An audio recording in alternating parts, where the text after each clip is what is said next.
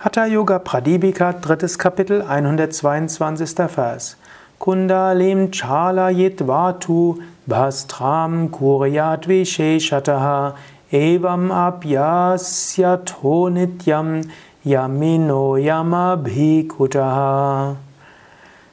Praktiziere insbesondere Bastrika, um so die Kundalini zu erwecken.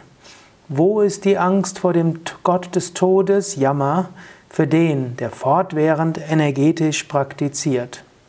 Hm? Ja, ich habe jetzt einige Verse übersprungen. Der letzte Teil, der Vers 100, der Hatha Yoga Pradipika, da geht es sehr viel um die Kundalini und die Kundalini-Erweckung.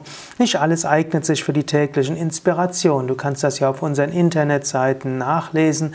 Dort findest du alle Verse mit Übersetzungen und auch mit Kommentar. Ja, Svatmarama empfiehlt im Besonderen Bastrika, was eine fortgeschrittene Praxis ist. Und wenn du sie kennst, kann ich dir nur empfehlen, übe sie. Natürlich, um Bastrika zu üben, musst du auch jeden Tag drei Runden Kapalabhati, 20 Minuten Wechselatmung üben, jeden Tag Asanas, jeden Tag meditieren und dich daran halten, dass du kein Fleisch, kein Fisch, kein Alkohol, Tabak und Drogen zu dir nimmst. Das sind nämlich die Vorbedingungen, um Bastrika üben zu können. Aber wenn du täglich Bastrika übst oder ja, ab und zu mal, Bastrika muss man nicht täglich praktizieren, Kapalabhati Wechselatmung sollte man täglich praktizieren, Bastrika ab und zu mal ab und zu mal intensiver. Wenn du so intensiv Bastrika praktizierst, dann bekommst du mehr Energie. Irgendwann erwacht die Kundalini. Wenn die Kundalini erwacht, verschwinden alle Ängste. Denn Kundalini erwachen heißt, das Unendliche und das Ewige zu erfahren. Übrigens, das heißt auch, dass Energieerfahrungen nicht automatisch Kundalini-Erweckungen sind. So oft kommen Menschen zu mir mit Energieerfahrungen und haben Angst. Svatmarama sagt dir, wenn die Kundalini erwacht ist, gibt es auch keine Angst. Es gibt verschiedene Vorformen und es gibt verschiedene Energieerfahrungen, die Menschen vielleicht Angst machen, insbesondere wenn sie mit Vata oder Pitta Übersteuerung zusammenhängen. Darüber habe ich ja auch viel geschrieben in meinem Buch Die Kundalini Energie erwecken. Dort habe ich vieles geschrieben, wie man Kundalini-Erweckungserfahrungen unterscheidet von anderen Erfahrungen. Andere Erfahrungen sind ja zum Beispiel Vata-Übersteuerung, das heißt zu sehr viel Energie mit Kühle und auch Müdigkeit und Ängste. Pitta-Übersteuerung, das heißt viel Energie mit Hitze und Neigung zu Ärger, Frust und Jähzornigkeit.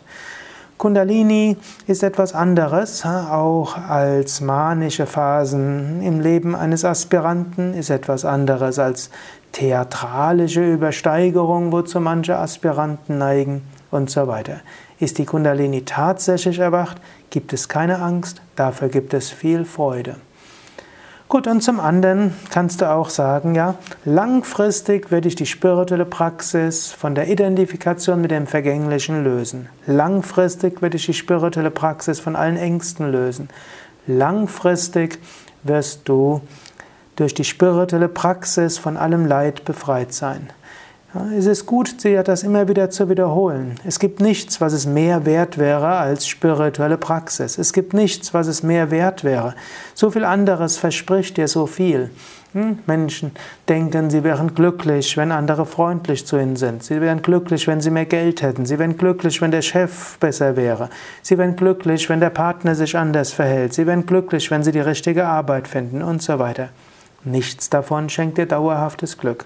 Aber dauerhaftes Glück erfährst du, wenn du die Gottverwirklichung erfährst, wenn du die Selbstverwirklichung erfährst.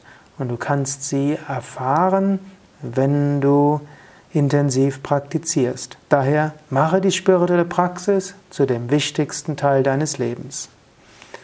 Ja, das war's für heute. Bis zum nächsten Mal. Alles Gute.